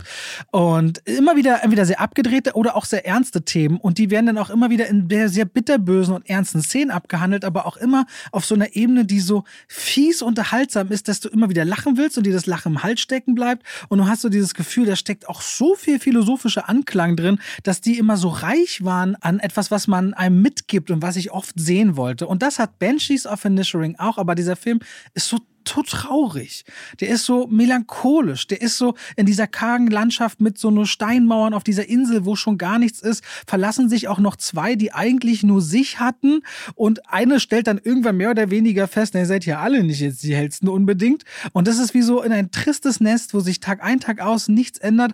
Auch noch zwei, die irgendwie mal was hatten zu sehen, wie sie damit sich gegenseitig wehtun, sich zu verlassen. Und ich merkte, ja, also das gibt's ja auch oft im eigenen Leben. Ne? Wie trennst du dich von Menschen, die Ballast werden? Wie geht man damit um? Oder wie fühlt sich's an, wenn Menschen dir entschwinden und du kannst das gar nicht kommunizieren, warum das ist? Ja, vor allen Dingen, weil es eine Geschichte ja auch darüber ist, er entdeckt ja, dass sein Leben ihn unglücklich macht. Und äh, ein Teil davon, von dieser Entdeckung ist ja, und da wollen wir jetzt, glaube ich, nicht zu viel verraten, weil das gehört so ein bisschen zu der Erzählung der Geschichte, warum die beiden keine Freunde mehr sind. Aber der Grund, finde ich, ist einer, der auch so, so weltlich ist, so, weil wir diesen Punkt alle erreichen gefühlt. Äh, Vielleicht nicht jeder, aber ich glaube, ein Großteil kennt so Gedanken, die die Figuren haben in dem Film. Und deswegen wirken die alle sehr nahbar, sehr menschlich. Und was ich halt total schön fand, ist, dass diese Grenzen zwischen Gut und Böse verschwimmen. Ne? Man hat am Anfang, äh, Colin Farrell ist so dieser, der ja so ein bisschen das Opfer ist, auch weil er ja auch so ein bisschen Naivling ist. So treu und, doof. So, und sein Kumpel will plötzlich nicht mehr und äh, greift halt zu Maßnahmen, die so richtig bedrohlich auch wirken. Und man hat dann auch so dieses klare Bild von, ey, oh Mann, der tut mir leid. Aber das switcht im Film. Und zwar mehrfach. Und das ist eine Sache, die Martin McDonough ganz fantastisch kann. A, bricht er diese Trauer, wie ich finde, immer wieder durch lustige Sachen. Das war, hat er schon immer ganz gut gekonnt und vor allen Dingen auch durch einen sehr scharfen Wortwitz wieder. Nicht so wie in Free Billboards Outside Ebbing, Missouri. Überleg mal, was hieß outside Massachusetts, ja, ja. Das wäre mein Killerfilm. Ähm, wo dann ja auch so Szenen waren, wo Francis McDormand irgendwie von der Schule anhält und dann einem der Schüler in die Eier tritt, weil er sie oder den Sohn beleidigt hat. Und hier fehlt sowas, aber es gibt so Momente, wie zum Beispiel, ich sage nur das Wort Esel, den ich einfach herzallerliebst fand. Colin Äh, Farrell hat übrigens drei Tierunfälle beim Dreh, ne? Ja? Vom Esel getreten, vom Hund gebissen, vom Pferd im Karren fast in den Ozean Ah, gezogen. Okay. Ja, es gibt wieder eine ganz reiche Schar an Figuren, die ich ganz toll fand. Ob die jetzt in einer Bar am Tresen stehen oder ob es dieser Polizist ist ähm, oder Barry Keegan, der auch ganz fantastisch spielt, die Schwester von Colin Farrell ist Aber zum Beispiel die. Figur des Barry Keegan, weil dieser Film ist schon sehr spaßbefreit. Und dann kommt da noch einer her, dessen Vergangenheit oder wie zu Hause mit ihm umgegangen wird. Du denkst, noch einen draufzusetzen, da kommt eine noch ärmere Sau an als die beiden armen Säue, um die es gerade schon irgendwie Ah, ist geht. witzig, ich habe den Film gar nicht als so traurig. Damit hat äh, er, also ich habe den gar nicht so in Ja, aber Erinnerung. während ich Bardo zum Beispiel in dem richtigen Moment geguckt habe, habe ich Banshees einfach in, auch in einem falschen Ah, Moment okay. gesehen. Ich merkte das richtig. Ich spreche ihm überhaupt nicht ab, dass es ein guter Film ist, aber von den anderen drei genannten plus ihm ist er für mich der schwächste, aber noch lange kein schlechter Film. Martin McDonough besitzt eine unglaublich starke Beobachtungsgabe, aber mir fehlte so dieser Biss, dieses etwas, normalerweise gibt er noch so einen Funken andere Dinge mit rein. Und das hat mir so ein bisschen Ich gefehlt. weiß, was dir Vielleicht fehlt. auch gezeichnet von Corona und so einer Tristesse, aber bei allen anderen Geschichten ist das Identifikationspotenzial nicht so groß wie hier. Hier findet sich jeder Mensch wieder, der feststellt irgendwann im Leben, also diese alten Freunde, muss das Mhm. noch sein? Haben wir noch gleiche Themen? Haben wir uns äh, grown apart, auseinandergelebt? Ja, so ja. zum Beispiel. Das ist ja das ganz Normale, was passiert, aber das ist ja nicht automatisch, nur weil wir jetzt uns beide, zum Beispiel David und ich, uns entzweien würden, müssen wir uns doch nicht automatisch hassen. Also wie geht man da mit Erwachsenen um oder eben nicht Erwachsenen um, wenn Dinge sich auseinanderleben? Und das wird natürlich nochmal total katalysiert dadurch, dass auf dieser kleinen Insel kaum Platz ist und man nicht weg kann voneinander so richtig. Ja, ich hatte irgendwie, ich weiß, was du meinst mit, äh, was dir gefehlt hat. Ne? Free Billboards hatte da mehr ja? und hatte vielleicht auch nochmal größere Themen, ne? das, das Rassismus-Ding. Und dann ging es dann irgendwie dann um, um diesen Mordfall. Und dann gab es diese emotionale Ebene mit äh, Woody Harrelson, der dann auch noch Krebs hat und so. Ne? Also Martin McDonough schreibt sehr reiche, sehr komplexe Drehbücher. Und das hier ist sehr einfach. Und deswegen oder was auch immer, warum der, ich kann den Grund gar nicht nennen, das ist für mich sein zweitbester Film, muss ich Ist ja sagen. voll in Ordnung. Ich hatte hinter mir zwei Journalisten sitzen vor der PV, die sich darüber ausgelassen haben, wie äh, wenig doch Diversität in Avatar 2 existieren wird. Und ich war so, Alter, alles in Blau. So, was wollt ihr denn jetzt gerade so? Es gibt Kinder, es gibt Erwachsene, es gibt alles Mögliche. So, es gibt sogar, finde ich, Inklusionsthemen in Avatar 2. Und die fanden dann The Banshees of Inisherin ganz toll. Ich denke mir, okay, auch wenn ich die Diversitätsfrage nie bei Banshees of Inisherin aufmachen würde, wenn ihr es bei Avatar macht, dann müsst ihr es auch hier tun. Und da sind jetzt halt schon wieder nur weiße Männer überall. Also völlig absurd. Das war, fiel mir nur gerade noch ein. Das wollte ich jetzt überhaupt nicht auf den Film draufpacken, sondern einfach nur, wie merkwürdig manche Okay, Filmjournalisten also sind wir so ein bisschen auseinander. Bei mir ist er in der Top 5 der besten Filme. Nee. Doch, da wird vielleicht nächstes Jahr, also ich erweitere manchmal sogar bis 20, da käme irgendwann drin. Also hinter den Top 10, irgendwo auf 15 im nächsten Jahr, wahrscheinlich, wie es nächste Jahr auch wird, aber ich glaube, es wird sehr stark nächstes Jahr. Okay. Wir wollen noch mal ein bisschen zurückschauen. Was ist dieses Jahr so passiert? Wir werden es nicht extrem ausschwerfen werden, einfach weil uns die Zeit davon rennt. Aber so ein paar Sachen haben wir. Und ich würde eine Sache gleich mal, wen hast du mitbekommen? Henry Cavill, dieses Auf und Ab und Auf und Ab, wo er jetzt gelandet ist. Bei Warhammer, Ja, ne? voll geil. Da freue ich mich richtig für ihn, weil du kennst ja bestimmt seine Geschichte. Ne? Der arbeitet malt ja schon immer diese Figuren und der liebt es. Und wenn er jetzt aus Witcher raus ist und nicht mehr Superman, aber er soll zu DC wahrscheinlich zurückkehren in einer anderen Form, äh, dass er jetzt Warhammer sag, macht und er will diese Legacy bauen und er verspricht jedem Fan das zu bekommen, wofür die Lore steht. Das freue ich mich richtig für ihn. Vielleicht muss man klar mal sagen, so dieses Jahr war ein krasses Auf und Ab, vor allen Dingen äh, für Warner Brothers, die gefühlt einmal durchgeschüttelt wurden. Die sind ja dieses Jahr äh, gemerged mit Discovery. Es gab einen neuen Chef, David Zaslav. Wir haben da hier auch schon drüber gesprochen im Podcast. Und ab und zu haben wir mal diesen Business Talk, aber ich finde das nicht unwichtig, weil gerade so am Ende des Jahres finde ich es schon interessant, nochmal zurückzugucken. Wie ist denn das Jahr gelaufen? Und wir haben hier auf jeden Fall festgestellt über das Jahr, es sind weniger große Filme gestartet. Ich hatte mal äh, geschaut, es sind 35 Prozent weniger Filme gestartet. Und zwar, es gibt eine exakte Zahl. 2019 waren es 105 starke, äh, große Blockbuster-Filme oder auch äh, White Releases. Dieses Jahr waren es 67. Ja, das ist äh, deutlich kleiner gewesen. Dadurch ist auch die Zahl der, äh, der Kinoumsätze ist um 35 Prozent gesunken. Und ich glaube, ne, das müssen wir, die, die Branche ist gerade so, das merkt man auch, wenn man zum Beispiel, ich habe jetzt beim, im Hollywood Reporter, das ist ja eins der großen Branchenmagazine, gab es so einen Artikel, wo auch viele Branchenleute zu Wort gekommen sind, die gerade dicke Schweißperlen auf dem Kopf bekommen. Die sagen so, ey, wie wird das weitergehen? Und äh, machen natürlich so ein bisschen auch, gucken zurück. Und eines der großen Themen war zum Beispiel letztes Jahr. Warner Brothers hat letztes Jahr eine sehr ähm, umstrittene Entscheidung getroffen, nämlich dass sie alle Filme, alle großen Starts werden gleichzeitig auf HBO Max released. Und das ist eine Entscheidung gewesen, die sich bis in dieses Jahr hineingezogen hat. Die hat sie auch Personen gekostet. Also, dass Oppenheimer bei Universal jetzt startet und nicht bei Warner, bei mhm. dem Christopher Nolan ja ewig war, äh, liegt daran, dass man genau. einfach Tenet auf HBO Max rausgebracht hat. Auch Bob Chapek, der ja bis vor kurzem der Chef von Disney war, der war einer, der letztes Jahr unter anderem die Entscheidung getroffen hat, dass so Filme wie Turning Red, wie Luca, Turning Red kam ja dieses Jahr, äh, Luca war letztes Jahr und Soul auch letztes Jahr, dass die auf Verbrechen, Disney Plus, dass man Pixar das antut. Absurd, ne? Und dieses Jahr, braucht man nur mal hinschauen, Lightyear verhältnismäßig gefloppt. Also für Pixar-Verhältnisse war das gar nichts, was die eingespielt haben. Und jetzt gerade Strange World. Den ihr diesen Freitag ja, übrigens auf Disney Plus gucken Ist einer der schon. größten Flops des Jahres. Eine absolute Katastrophe. Der hat jetzt irgendwie so um die 35 Millionen eingespielt, was jetzt nicht wenig ist. Der hat aber 130 gekostet und das vor Marketingbudget. Also reden wir von hier ungefähr 300 Millionen, die er eingespielt haben müsste. Also es ist ein ganz schönes Desaster, was sicherlich auch darauf zurückzuführen ist. Ne? Und du hast dann Filme wie Black Panther 2, der, ne, die Marvel-Filme, die haben durchaus performt dieses Jahr. Muss sagen, man merkt so einen leichten Rückgang. Und den Doctor Strange lief aber gut. Ich will kurz David nur korrigieren. Weltweit hat er 60 Millionen verdient, Strange World. Und man ah. tippt auf 100 Millionen Verlust insgesamt. Und Black Panther hat jetzt so um die 800, also ist noch nicht mal an der 800 Millionen Marke angekommen. Und wenn man überlegt, der erste, der hatte 1,4 oder 1,5 Milliarden eingespielt. Das war ein Riesenerfolg. Man muss sagen, bei Black Panther, der läuft jetzt ja zwar noch immer mal in vereinzelten Kinos, aber Avatar überrollt ja gerade die gesamte Konkurrenz. Deswegen das ist für Disney ein Jahr gewesen, was gar nicht gut war. Warner Brothers ist komplett einmal durchgerüttelt worden durch diesen. Ich meine, alles wird umstrukturiert bei Warner Brothers. Man weiß nicht, äh, wie geht es mit Harry Potter weiter? Was fantastische Tierwesen ist erstmal auf Eis gelegt. Es sollten fünf Filme sein. Nach dem dritten arbeitet man gerade nicht an dem vierten weiter. Man will aber zum Franchise zurück. Man denkt halt nicht nur in Videospielen, sondern auch in Serien oder vielleicht wieder richtige Harry Potter-Filme. Es war so ein bisschen das Thema auf dem Tisch, wird man das Theaterstück The Cursed Child vielleicht doch zu einem Film machen. Also gerade gibt es richtig viele, äh, zumindest David Zaslav sagt, er sucht die Nähe zu J.K. Rowland, um mehr Sachen aus der Original Harry Potter Welt zu holen. Ja. James Gunn und Peter Safran sind jetzt die neuen Boss von der eigenen DC-Division. Anfang 2023 wollen sie Informationen über ihren 10-Jahres-Plan rauslassen. Bei DC wird man alles versuchen, in ein Universum zu packen, wie man es ähnlich wie bei Marvel kennt. Dem will man also eine neue, eine Grund.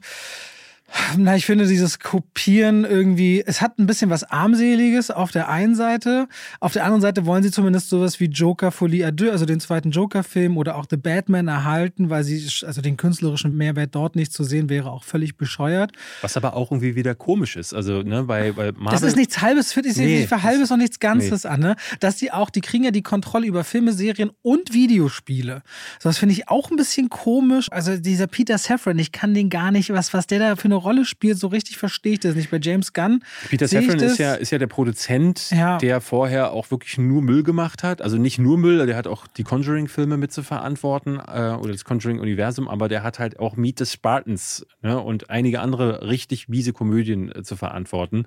Ähm, und ist halt der Geldmann im Hinterkopf. Ich glaube wirklich, dass äh, James Gunn derjenige ist, der hau hauptsächlich den kreativen Part leitet.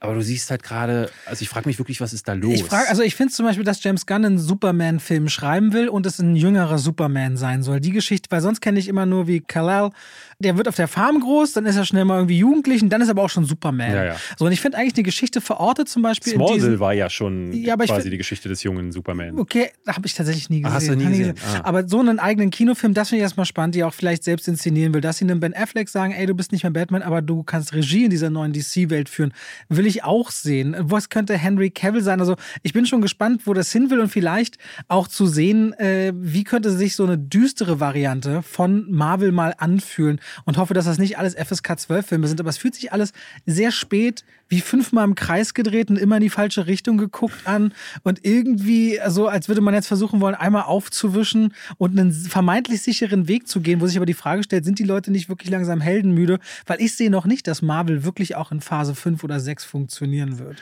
Ja, das wird sich zeigen. Also diese Prognosen gibt es ja schon seit langer Zeit, dass jetzt, wo die großen äh, Kanonen quasi weg sind, also Iron Man und Captain America, dass es dann zu Problemen führen könnte. Jetzt gibt es schon die ersten Theorien, Fan-Theorien sind es eher, ne, dass so ähm, große Events jetzt wie die neuen äh, beiden Avengers-Filme, die ja geplant sind, einmal Kang Dynasty und Secret Invasion oder irgendwas anderes. Secret Wars. Secret Wars, dass die zu einem Reboot führen könnten, wo das Multiversum in so einer Form aufgestoßen wird, dass man ja einfach auch von einer anderen Erde oder aus einem anderen Universum einen Iron Man zurückholen könnte und dann sagt so, oh, Robert Downey Jr. ist wieder da. Und ne, wenn man sich anguckt, wie sie das so mit diesen Spider-Man gemacht mit, haben. Der zum Beispiel wiederkommt, diese Filme würden so teuer werden und so viele Leute wollen die Filme nicht mehr sehen. Ich, ich, keine Ahnung. Also was ich sehr interessant finde, wenn wir mal zu DC zurückkommen, ist, ich habe heute einen Tweet gelesen, wo sich James Gunn ähm, beschwert hat und das meiner Meinung nach völlig zu Recht, dass sie bei Twitter die ganze Zeit harassed werden. Also es gibt die ganze Zeit Feuer gegen James Gunn. Vor allen Dingen jetzt, weil letzte Woche ja bekannt wurde, Henry Cavill ist doch nicht Superman, nachdem erst bekannt gemacht wurde, dass er es ist. Was beide so sind super damit umgegangen, auch in den sozialen Medien, finde ich. Wer meinst du? Henry Cavill, sowohl sein Statement, dass er allen einen guten Weg wünscht, aber auch James Gunn, der gesagt hat, ey, er hat, es gab zu keinem Zeitpunkt irgendwelche Probleme und vor allem, wir hatten ein super Meeting über die Zukunft von Henry Cavill in DC, was er dort werden könnte. Also der scheint ja nicht nicht aus der Welt von DC raus zu sein. Hast du denn mitbekommen, ein bisschen, ähm, es gab ja jetzt ein paar Artikel, die davon gesprochen haben, dass dieses ganze Dilemma eigentlich durch Dwayne Johnson entstanden ist. Weil Dwayne Johnson hat sich zu weit aus dem Fenster gelehnt, hat das ein bisschen erzwungen und diese Ankündigung wurde dann getätigt, ohne dieses neue Team irgendwie mit einzubeziehen. Und die haben halt von vornherein. Dass das möglich ist der hat natürlich eine große Macht oder wird sich durchgesetzt haben. Aber es gab ja diese letzte Woche, ich weiß nicht, ob du das mitbekommen hattest, es gab eine Sache zum Beispiel, da hatte er einen Artikel geteilt von Deadline, vom Deadline-Magazin. Wer er, James Gunn oder der, äh, von Johnson? Dwayne Johnson. Hm. Dwayne Johnson hatte, ähm, nachdem es jetzt irgendwie hieß, dass Aquaman vielleicht der letzte Film sein könnte mit Jason Momoa und irgendwelche Leute dann sagten, der könnte Lobo spielen, eine andere große Figur im DC-Universe dann hieß es, Wonder Woman wird nicht weitergeführt werden. Patty Jenkins hat sich dann genötigt gefühlt, öffentlich sich dazu mhm. zu äußern. Da ist auch gerade unklar, ob das weitergeht. Und Black Adam lief halt nicht gut. Ne? Und es gab dann Berichte, dass der wahrscheinlich 100 Millionen verlieren wird oder so ein bisschen weniger. Und daraufhin hatte dann Dwayne Johnson einen Tweet gepostet, wo er das Deadline-Magazin äh, zitierte die sich wiederum auf einen Studioboss oder irgendwie auf einen Produzenten von Black Adam beriefen, der gesagt haben soll, nee, nee, nee, Moment, äh, es ist ganz anders, wir gehen ins Plus. Und da gab es ja so absurde Aussagen wie, äh, damals der erste Captain America hätte ja auch nur so und so viel gemacht, was natürlich Bullshit ist. Vor so vielen Jahren, ganz am Anfang des Marvel Universe, äh, und nicht die Inflation äh, nicht mit einberechnet. Also totaler Müll, diese Aussage. Aber jetzt ist herausgekommen, dass Dwayne Johnson das vermutlich geleakt hat. Also es sieht so aus, dass die diese Informationen an das Deadline-Magazin willentlich gestreut haben, damit die einen Artikel, einen Counterpiece machen, weil die Variety hatte, also ein anderes großes Branchenmagazin, hatte vorher geschrieben, dass Black Adam wahrscheinlich Geld verliert und wahrscheinlich kein zweiter Teil deswegen gemacht wird, weil DC da in diesen neuen Plänen keinen Platz viel für zu findet. gefährlich, jemanden so mächtigen ständig damit zu haben, glaube ich. Ja, das ist genau. Und die haben halt keinen Bock auf jemanden, der dann richtig macht, was er will. Ne? Ich bin und gespannt, ob das ein Wendepunkt wird. Ob ich bin auch der Fall von Dwayne Johnson das Er hat sich jetzt nicht mehr geäußert, aber es gibt einige Pieces, die mittlerweile, also einige Artikel, die schreiben, dass die willentlich dieses Leak geteilt haben, daraufhin die Deadline diesen Artikel verfasst hat, der nicht korrekt ist und äh, jetzt, wo dann Henry Cavill, also quasi eine Entscheidung, die Dwayne Johnson ja hauptsächlich forciert hat, rückgängig gemacht wurde, ist relativ klar abzusehen, dass auch Black Adam nicht in eine zweite Runde gehen würde. Und er hatte neulich irgendwie nochmal geschrieben, es ist so toxisch, was gerade online passiert. Und ja, das muss man sagen, Fans, aber auch Journalisten stürzen sich regelrecht auf sowas und halten sich daran fest. Aber man muss auch sagen, wenn dann jemand wie er vorher dieses ganze Ding befeuert und von einem neuen Zeitalter fürs DC Universe spricht und man dann das Gefühl hat, Moment, die haben sich mit der Führungsetage gar nicht abgesprochen, denn auf der anderen Seite schmeißen Peter Safran und James Gunn gerade alles um. Es wird sehr spannend zu sehen sein, wie das im nächsten Jahr wird. Aber ich denke, um, weil, um deine Frage ganz kurz mal zu beantworten, ich denke, es wird besser als Meinst du? meiste. Ja, ich denke, es wird Ich finde- besser als dieser ganze Mischmasch, den es bis jetzt gab. Ich finde, dass es Ich hoffe- eigentlich gar nicht schlecht war, dass so Filme Aquaman wirkte gefühlt raus. Das wirkte wie so ein bunter Popcorn-Film, der für sich alleine stand. Ähm, dann hast du halt einen Batman, der für sich alleine steht, einen Joker, der für sich alleine steht, ein Suicide Squad, gerade auch der letzte, steht ja auch irgendwie für sich alleine. Und ich finde, da kann man Geschichten ganz gut erzählen. Mich stört das total, dass Marvel diese große, übergreifende Geschichte erzählen will. Und deswegen bin ich eigentlich eher, ne, wenn ich dann höre, Computerspiele, Filme, alles soll ineinander greifen. Eine große Geschichte. Boah, bin ich gespannt. Also äh, warten wir mal ab. Ich denke aber auch immer, David, uns geht nicht die Arbeit aus. Uns geht Muss nicht ich ehrlich sagen. Ey, uns geht und nicht die Ar- 2023 und 2024 mal vorausblickend, dieses Jahr, wir hatten viel weniger Blockbuster im Kino, aber wir hatten noch nie so viele Inhalte. Ja, Und man merkt das jedes Jahr. Also wir können uns ja beide kaum retten vor dem, was wir eigentlich sehen müssten. Und unsere, also meine zumindest, Schwelle von das sehe ich jetzt wirklich, muss immer weiter nach oben korrigiert werden, damit ich das noch schaffe zu sehen. Ja, ich sehe das ja dann auch sowas wie bei neulich bei, ich wollte Wednesday unbedingt gucken und dachte dann so, ey, die acht Stunden, die fehlen mir jetzt einfach gerade. Ne? Aber du hast halt mit Wednesday einen Mega-Hit. Ne? Werden wir davon reden, dass es bei im Kino auch über 100.000 Klicks allein da. dass wir, wenn wir davon reden, dass die, die Zahlen im Kino zurückgehen, muss man halt sagen, bei den Streamern läuft es relativ gut. Auch wenn wir da Anfang des Jahres halt so äh, ne, Hiobsbotschaften von Netflix gehört haben. Bei Disney Plus wird sich jetzt zeigen langsam, wie es weitergeht. Aber Amazon hatte jetzt gerade angekündigt, dass sie halt in originäre Filme investieren wollen. Eine Milliarde Dollar in äh, Filme, die dann auch im Kino laufen werden. Was ich ganz interessant fand, äh, um mal wieder so ein bisschen zurückzukommen auf nochmal auf dieses Jahresreview. 2021 wurde der Chef von Paramount äh, gefeuert. Jim Giannopoulos hieß der, weil die Obrigkeit sagte so, ey, ne, alle anderen machen sich gerade fit für die Streamer. Wir haben zwar dieses Paramount Plus, was jetzt starten soll, Plus. Plus, Entschuldigung. Ich weiß, ich muss das auch extra lernen. ähm, äh, Paramount Plus soll starten, aber die anderen sind da viel fitter und du hängst noch total an diesem Kino-Ding. Dann haben die den gefeuert und einen neuen Boss eingesetzt. So, 2022 sind die Filme, die er zu verantworten hatte, also Jim Giannopoulos, alle gestartet. Alle Mega-Erfolge. Paramount hatte das stärkste Jahr seit gefühlt immer. Top Gun Maverick, der erfolgreichste Film des Jahres. Äh, du hattest The Lost City, riesen Überraschungshit. Smile, noch größerer Überraschungshit. Jackass Forever ist richtig gut gestartet und Sonic 2 ist richtig gut gelaufen. Das sind alles Filme, die der zu verantworten hatte. Und jetzt hat Paramount angekündigt, dass sie doch wieder ähm, zurückdrehen und sich wieder aufs Kino konzentrieren wollen. Und statt jetzt auf, ne, weil man ging dann davon aus in der Branche, dass die jetzt alles auf Paramount Plus setzen werden. Und da läuft ja einiges auch Exklusives, aber mehr so Serien.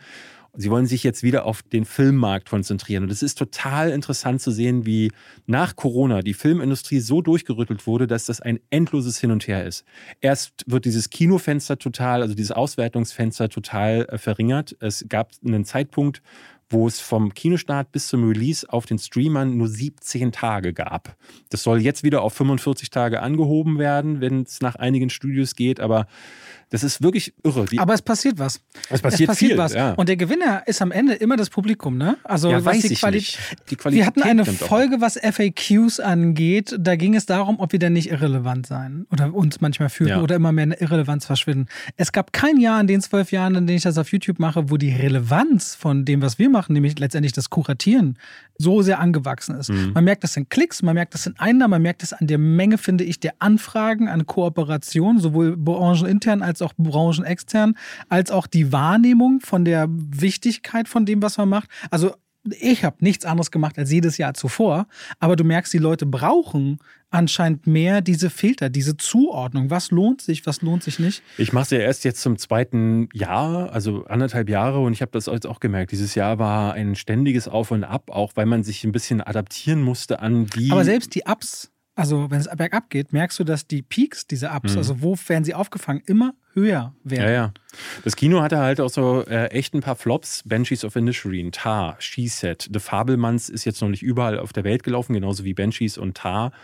Aber Man, Crimes of the Future, also diese ganzen Dramen, Oscar-Sachen, die laufen gefühlt nicht. Also jetzt ein neuer Steven Spielberg-Film. Bardo auch im Kino. Ich meine, es ist so viel. Ja, Wollen wir Ich- nicht vergessen, ganz kurz, dass dieses Jahr die Oscars so viel Aufmerksamkeit wie noch nie bekommen haben, aber aus Ja, den aus falschen den Gründen falschen leider. Gründen, ja. Aber trotzdem gehört es mit zu einem Rückblick. Ja. Dass, äh, wir müssen jetzt nicht ewig über die Ohrfeige von Will Smith reden, aber bemerkenswert, dass er am gleichen Jahr wieder einen Film als Hauptdarsteller veröffentlicht bekommen hat auf Apple TV Plus. Ja. Das hätte man nicht unbedingt gerechnet. Und nächstes Jahr gibt es auch wieder einen Host mit Jimmy Fallon. Nee, ja, Jimmy Fallon wird die wieder. Oscars? ja, die Oscars haben wir. Oh, Jimmy Fallon wird Fallon finde ich aber nicht gut. Der ist zu Nee, glatt. nicht Fallon. Äh, wie heißt der andere? Jimmy Kimmel. Jimmy das Kimmel. funktioniert gut. Ja, Kimmel. Und so ein bisschen noch aus dem letzten Jahr übergeschwappt ist auch die Waffendiskussion am Set dieses Jahr am Anfang des Jahres Stimmt, sehr entbrannt. Es gab ja den Vorfall am Set von Rust mit Alec Baldwin und dem getöteten Kameramann, Kamerafrau. Kamerafrau. Kamerafrau.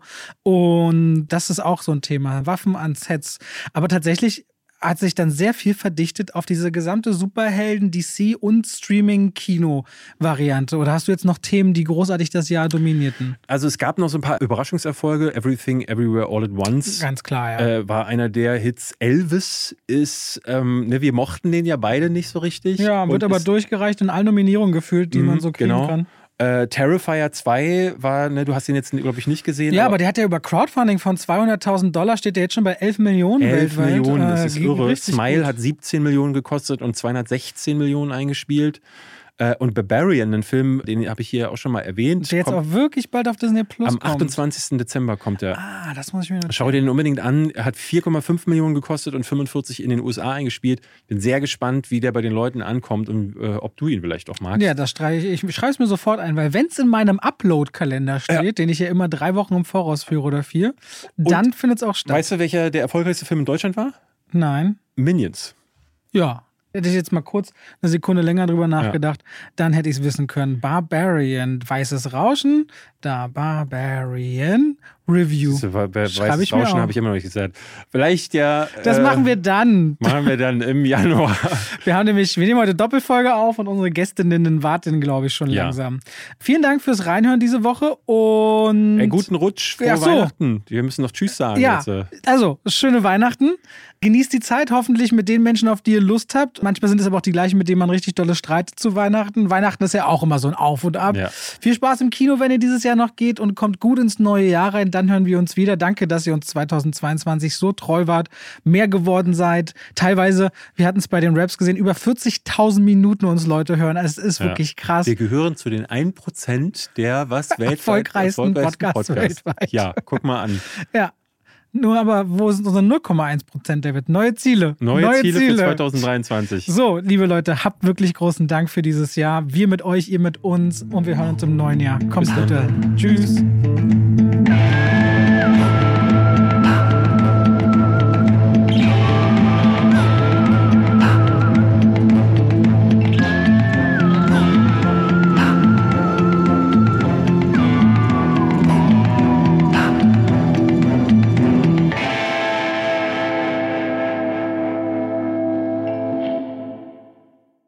Und damit schalten wir raus aus dem Podcast und rein in die Werbung. David, Ich trinke noch. David, ja, David. ja. Wir ja. haben gerade über was gesprochen. Du hast gesagt, oh, du tust dich so schwer damit, ne? Du tust dich so schwer damit, zum Beispiel geballte Informationen einfach so hintereinander zu sagen. Mhm. Das fällt dir irgendwie schwer. Weißt du, Ja. was überhaupt nicht schwer ist? Was denn? Einen Überblick über all seine Versicherungen zu haben. Schöne Überleitung. Aber wie, wie bekomme ich diesen Überblick? Das ist super einfach. Kennst du die Clark-App? Kenne ich ja. Ja, Clark, C-L-A-R-K. Mhm. Haben wir schon im Podcast schon manchmal drüber gesprochen. Ja. Das ist eigentlich super einfach. Du kannst da innerhalb von wenigen Minuten einen Überblick über all deine wichtigen Versicherungen haben. Und das Schöne ist daran, auch wenn du mal was ändern musst oder was geändert werden soll, das kann alles Clark für dich machen. Denn die haben Versicherungsexperten, die durch tausende Tarife durchscannen können, welche Versicherung für deinen Lebensstil genau die richtige ist. Also David ist ja so einer, der wenn ein Fahrrad, wenn er mal fährt, vielleicht auch mal umfällt. Da braucht man eine andere Versicherung als jemand, der nur viel zu Hause auf der Couch sitzt beispielsweise. Und Clark kann das alles für dich möglich machen. Da kannst du deine Versicherung auch hochladen, da können die geprüft und gecheckt werden. Ist es genau für dich das Passende? Wichtig ist immer zu wissen, dass man dann sein Versicherungsmandat auch überträgt auf Clark. Das ist in der Versicherungswelt so gang und gäbe, nichts, was die jetzt erfunden haben. Das heißt, dein bisheriger Versicherungsvertreter, wenn es jetzt eine Unfall- oder eine Haftpflicht oder eine Krankenkassenversicherung, also eine Gesundheitsversicherung ist, dann ist natürlich klar, das Mandat wird übertragen auf Clark, aber kann man auch jederzeit wieder kündigen und ist natürlich kostenlos. Und wenn ihr jetzt Clark ausprobiert, ihr findet natürlich alle wichtigen Infos und Links in den Shownotes, dann kriegt ihr sogar einen Shopping-Gutschein im Wert von 30 Euro, wenn ihr zwei von euren bestehenden Versicherungen hinzufügt. Pechschwafel 54, also Pechschwafel 54 als Ziffern. Das hintereinander und dann ist dieser Gutschein euer, insofern ihr natürlich zwei Versicherungen eintragt. Und das könnt ihr natürlich dann verwenden oder diesen Gutschein für Apple, für Ikea, für Amazon, whatever ihr gerne wollt und braucht. Und Clark ist da ein ganz einfacher Begleiter, um bestens abgesichert zu sein. David? Hast du Lust, mal drüber zu schauen? Weil dein Lebensstil, der könnte ja bestimmte Versicherungen nach sich ziehen. ich glaube, ich mache das mal, Robert. Danke für den Tipp. Bei welcher App? Bei Clark. Ganz einfach. Vielen Dank und damit schalten wir raus aus der Werbung zurück in den Podcast.